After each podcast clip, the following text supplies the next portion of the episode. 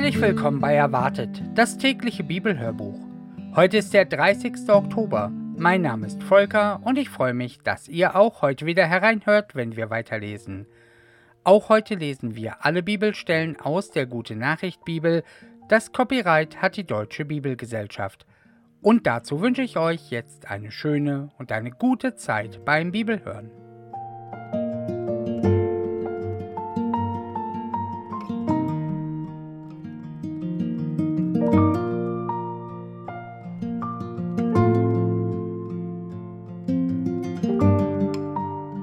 Klagelieder Kapitel 2 und 3 Gott hat wie ein Feind gehandelt.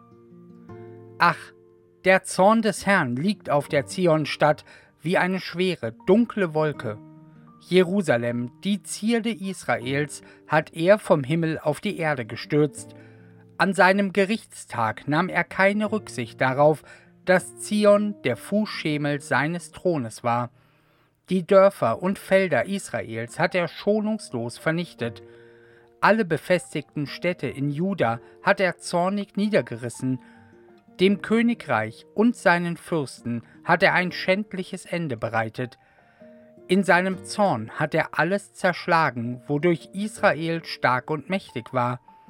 Im Augenblick, als die Feinde kamen, zog er die schützende Hand von uns zurück er setzte Israel in Flammen, wie ein Feuer, das nach allen Seiten frisst. Wie ein Feind hielt er den Bogen gespannt, seine rechte Hand bereit zum Schuss. So tötete er unsere blühende Jugend, die ganze Freude unserer Augen. Er goss seinen Zorn wie einen Feuerstrom über das Heiligtum der Zionsgemeinde.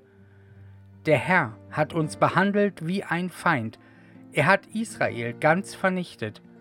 Die schönen Paläste hat er zerstört, die starken Burgen in Trümmer gelegt. Nur noch seufzen und stöhnen kann das Volk von Juda. Er zertrat sein eigenes Land, den blühenden Garten, seine Stadt, in der er wohnen wollte, die Stätte, an der wir zu ihm kamen. Sein Volk ließ er Festtag und Sabbat vergessen. In seinem schrecklichen, glühenden Zorn verstieß er den König und die Priester. Von seinem Altar wollte er nichts wissen, sein Heiligtum sah er mit Abscheu, die Mauern und Türme der Zionstadt übergab er in die Gewalt der Feinde. In seinem Tempel jubelten die Fremden, so wie wir es früher taten bei unseren Festen. Es war die erklärte Absicht des Herrn, die Mauern Jerusalems niederzureißen, er wollte sie bis auf den Grund zertrümmern und hörte nicht auf, bis alles zerstört war. Wall und Mauer lässt er trauern, denn beide sind zu Schutt geworden. Die Tore sind in die Erde versunken, ihre festen Riegel schlug er in Stücke. König und Fürsten sind in der Fremde, von den Priestern kommt keine Weisung mehr, auch die Propheten haben nichts zu sagen, weil der Herr ihnen keine Botschaft mehr gibt. Die erfahrenen Männer der Zionstadt sitzen trauernd am Boden und schweigen. Sie haben sich Erde auf den Kopf gestreut und den Sack um die Hüften gelegt. Die jungen Mädchen von Jerusalem lassen bekümmert die Köpfe hängen. Von Tränen sind meine Augen ganz blind. Es brennt und tobt in meinen Eingeweiden. Schmerz und Verzweiflung brechen aus mir heraus. Denn ich sah, wie mein Volk zugrunde ging.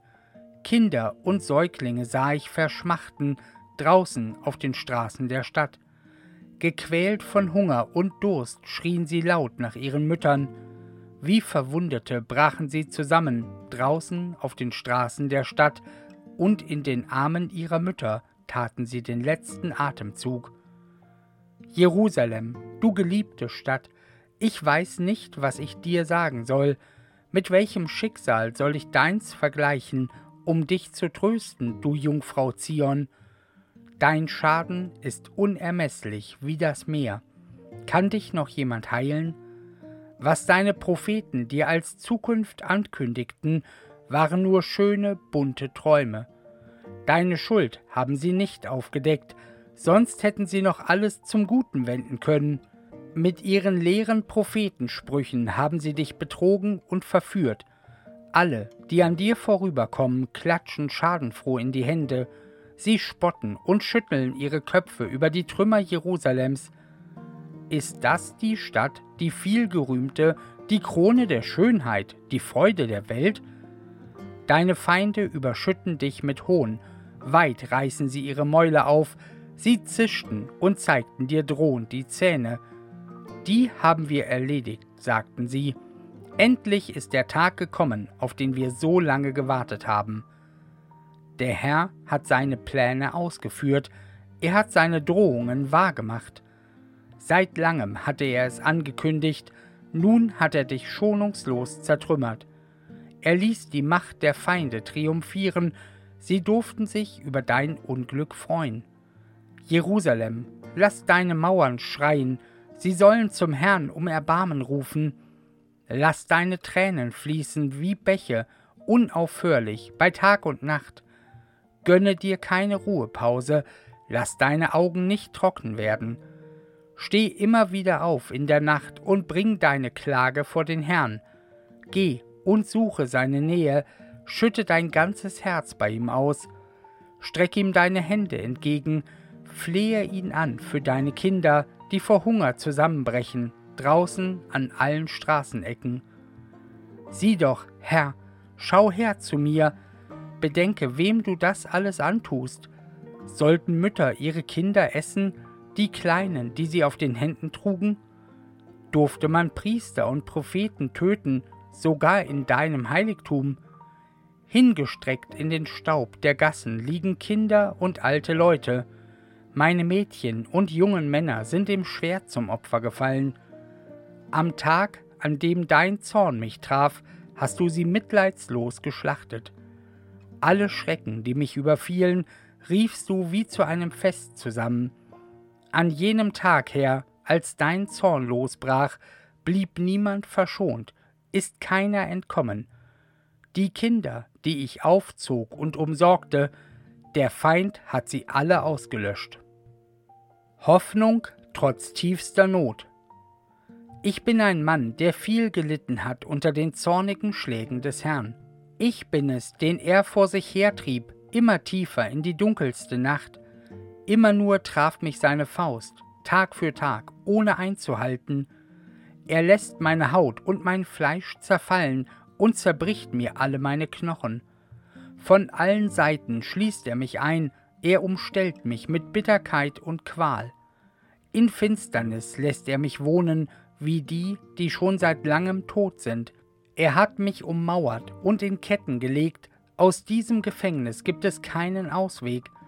Ich kann um Hilfe schreien, so viel ich will, mein Rufen dringt nicht durch bis an sein Ohr. Er hat mir den Weg mit Steinen versperrt, so dass ich ständig in die Irre gehe.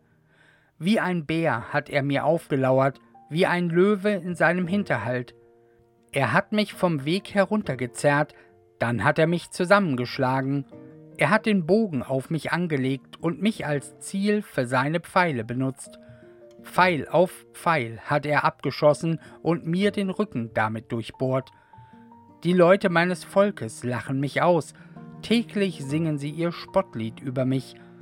Er gab mir die bitterste Kost zu essen und ließ mich bitteren Wermut trinken.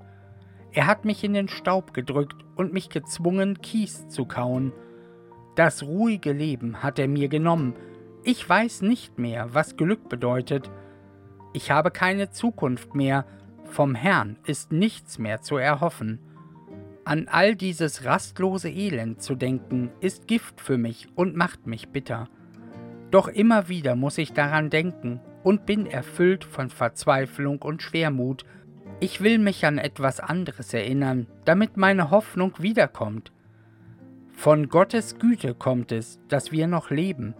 Sein Erbarmen ist noch nicht zu Ende, seine Liebe ist jeden Morgen neu und seine Treue unfassbar groß. Ich sage, der Herr ist mein Ein und alles, darum setze ich meine Hoffnung auf ihn. Der Herr ist gut zu denen, die nach ihm fragen, zu allen, die seine Nähe suchen. Darum ist es das Beste, zu schweigen und auf die Hilfe des Herrn zu warten. Für jeden Menschen ist es gut, wenn er schon früh gelernt hat, Last zu tragen. Wenn der Herr ihm etwas auferlegt, soll er für sich alleine bleiben und schweigen. Er soll seinen Mund auf den Boden pressen, vielleicht ist doch noch Hoffnung auf Hilfe. Dem, der ihn schlägt, soll er die Backe hinhalten und alle Schmach und Schande auf sich nehmen. Der Herr verstößt uns nicht für immer. Auch wenn er uns Leiden schickt, erbarmt er sich doch wieder über uns, weil seine Liebe so reich und groß ist. Es macht ihm selbst keine Freude, seinen Kindern Schmerz und Kummer zu bereiten. Alle Gefangenen in unserem Land wurden getreten und misshandelt. Unter den Augen des höchsten Gottes wurden sie um ihr Recht gebracht. Unschuldige wurden verurteilt, und das soll der Herr nicht gesehen haben? Wer sonst spricht ein Wort, und es geschieht? Geschieht nicht alles auf seinen Befehl? Wenn Glück oder Unglück über uns kommt, hat nicht der Höchste es angeordnet? Mit welchem Recht beklagt sich der Mensch bei Gott? Gegen seine Sünde soll er Klage erheben. Lasst uns unser Leben überprüfen und wieder umkehren zum Herrn. Lasst uns die Hände zum Himmel strecken und Herz und Sinn zum Herrn hinwenden. Wir haben gesündigt und dir, Herr, getrotzt und du hast uns die Schuld noch nicht vergeben. Du hast dich ganz in deinen Zorn gehüllt und schonungslos gejagt und getötet. In einer Wolke hast du dich versteckt, damit kein Gebet dich erreichen konnte. Wie Dreck hast du uns zusammengekehrt, wie Abfall mitten unter den Völkern. Alle unsere Feinde spotten über uns, höhnisch reißen sie ihre Mäuler auf. Schrecken und Entsetzen wurden unser Los, Zusammenbruch und Untergang. Meine Augen zerfließen in Tränen, weil mein Volk zugrunde gegangen ist. Wie ein Bach, der nie zur Ruhe kommt, strömen meine Tränen, ohne zu versiegen, bis der Herr sich vom Himmel herabneigt und seinen Blick wieder auf uns richtet. Es tut mir weh, wenn ich sehen muss, wie es den Frauen in der Stadt ergeht. Sie haben mir nachgestellt wie einem Vogel obwohl ich niemandem Anlass gab, mein Feind zu sein.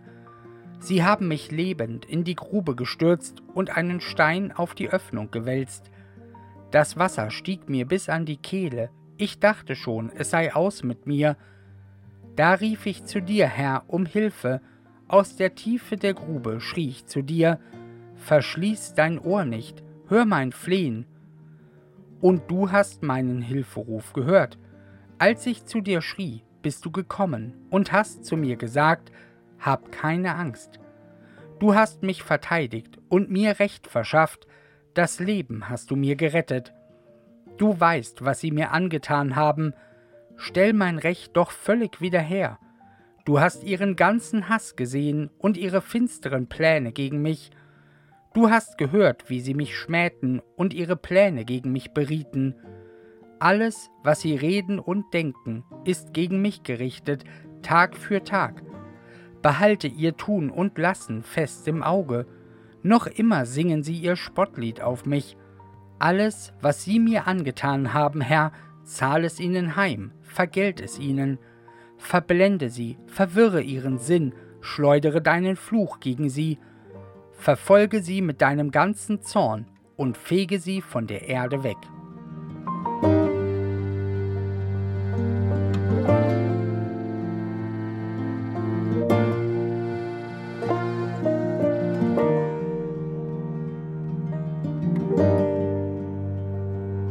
Der Brief Philemon Eingangsgruß Paulus, der für Jesus Christus im Gefängnis ist, und der Bruder Timotheus schreiben diesen Brief. Er richtet sich an Philemon, der von Gott und von uns geliebt und unser Mitarbeiter ist, sowie an unsere Schwester Aphia, unseren Mitstreiter Achippus und die Gemeinde in Philemons Haus. Gnade und Frieden sei mit euch von Gott, unserem Vater und von Jesus Christus, dem Herrn. Glaube und Liebe Philemons. Ich danke meinem Gott immer, Philemon, wenn ich in meinen Gebeten an dich denke, denn ich höre von deiner Liebe und deinem Glauben, dem Glauben an Jesus, den Herrn, und der Liebe, die du allen Christen erweist. Und meine Bitte an Gott ist, der Glaube, an dem du Anteil hast, möge sich bei dir bis dahin auswirken, dass du all das Gute erkennst, das unter uns im Blick auf Christus und zu seiner Ehre zu tun ist. Es war mir wirklich eine große Freude und hat mir Mut gemacht, von der Liebe zu hören, die du den Brüdern und Schwestern erweist.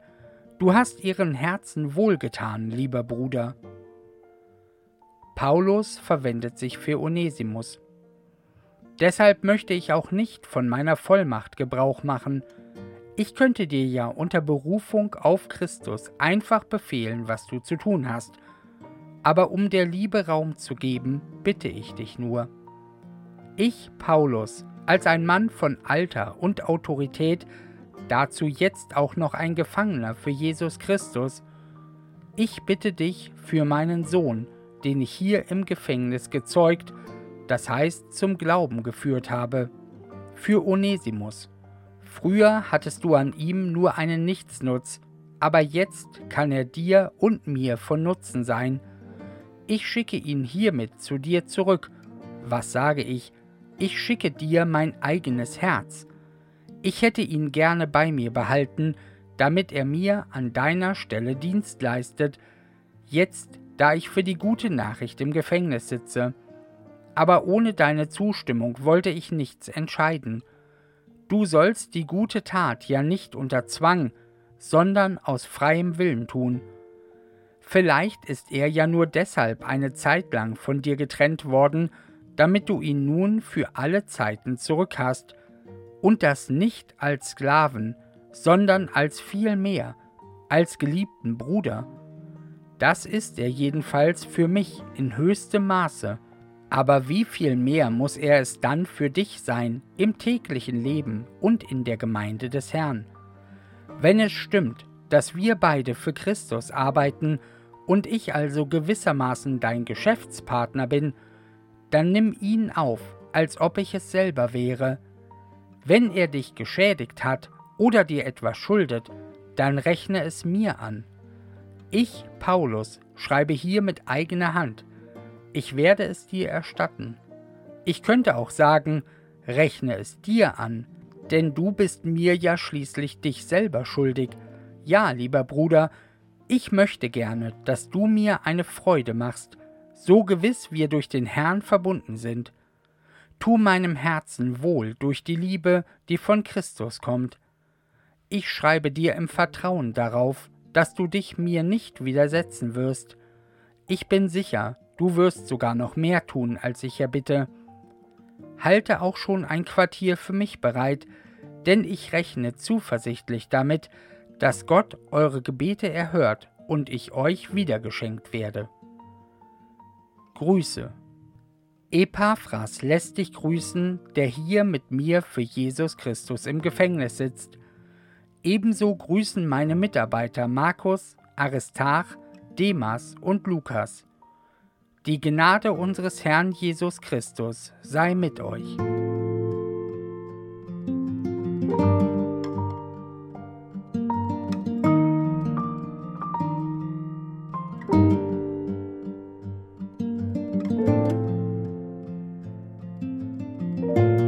Psalm 102 Hoffnung in der Not Gebet eines Unglücklichen, dem die Kräfte schwinden und der dem Herrn seine Not klagt. Herr, höre mein Gebet, lass meinen Hilferuf zu dir dringen. Jetzt am Tag der Not verbirg dich doch nicht vor mir. Höre mich jetzt, ich schreie zu dir, erhöre mich bald. Mein Leben schwindet dahin wie ein Rauch, mein ganzer Körper glüht wie ein Ofen. Meine Lebenskraft verdorrt wie Gras in der Sonnenglut, denn ich kann keinen Bissen mehr anrühren. Ich kann nur noch stöhnen und bin nichts als Haut und Knochen. Ich gleiche dem Vogel in der Wüste, der Eule, die in Ruinen haust. Ich liege wach, ich bin wie ein Vogel, einsam und allein auf dem Dach. Ständig beschimpfen mich meine Feinde. Wenn sie jemand verwünschen wollen, nennen sie meinen Namen und sagen, so wie den soll dich das Unglück treffen. Staub und Asche habe ich als Brot, und Tränen mischen sich in mein Getränk. In deinem Unmut und Zorn über mich hast du mich gepackt und zu Boden geschleudert. Mein Leben gleicht dem sinkenden Tag. Bald wird die Nacht die Schatten verschlingen, wie Gras auf der Wiese verwelke ich. Doch du, Herr, regierst für alle Zeiten, deinen Namen wird man nennen in all den kommenden Generationen. Du wirst eingreifen und Erbarmen haben mit der Zionstadt. Es ist Zeit, dass du dich um sie kümmerst. Die festgesetzte Stunde ist gekommen. Wir, deine Diener, lieben auch noch ihre Steine. Es tut uns weh, dass sie in Trümmern liegt. Den Herrn sollen alle Völker anerkennen, alle Herrscher der Erde sollen sich beugen vor seiner Hoheit und Macht. Denn der Herr baut die Zionstadt wieder auf, er zeigt sich in seiner Macht und Hoheit. Das Gebet der Unterdrückten weist er nicht ab, sondern nimmt es freundlich an. Diese Worte soll man aufschreiben für eine kommende Generation. Dann wird ein neu erschaffenes Volk den Herrn preisen. Von seiner heiligen Wohnung im Himmel blickt der Herr herab auf die Erde, um das Stöhnen der Gefangenen zu hören und die zum Tod Verurteilten freizulassen. Sie werden den Herrn auf dem Zionsberg rühmen, in ganz Jerusalem werden sie ihn preisen, wenn die Völker dort zusammenkommen und alle Königreiche ihm Ehre erweisen. Der Herr hat meine Kraft zerbrochen mitten in meinem Lauf, er hat mein Leben abgekürzt. Darum sage ich zu ihm, Mein Gott, lass mich doch nicht im besten Alter sterben, du selber überdauerst die Generationen Du hast die Erde gegründet vor langer Zeit. Den Himmel hast du gemacht mit eigener Hand. Sie werden vergehen, du aber bleibst. Sie werden alt und zerfallen wie Kleider. Du wechselst sie aus wie ein Gewand, und sie müssen verschwinden. Du aber bleibst derselbe, und deine Jahre werden nicht enden. Unsere Kinder werden in Sicherheit wohnen, und auch ihre Kinder werden sicher sein unter deinem Schutz.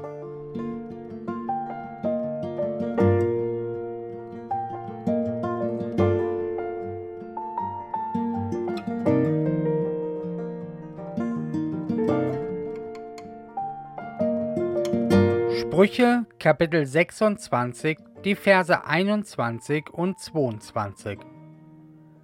Kohle hält die Glut in Gang und Holz das Feuer. So sorgt der Streithahn dafür, dass der Zank weitergeht. Verleumdungen verschlingt man wie Leckerbissen und behält sie für immer tief im Gedächtnis.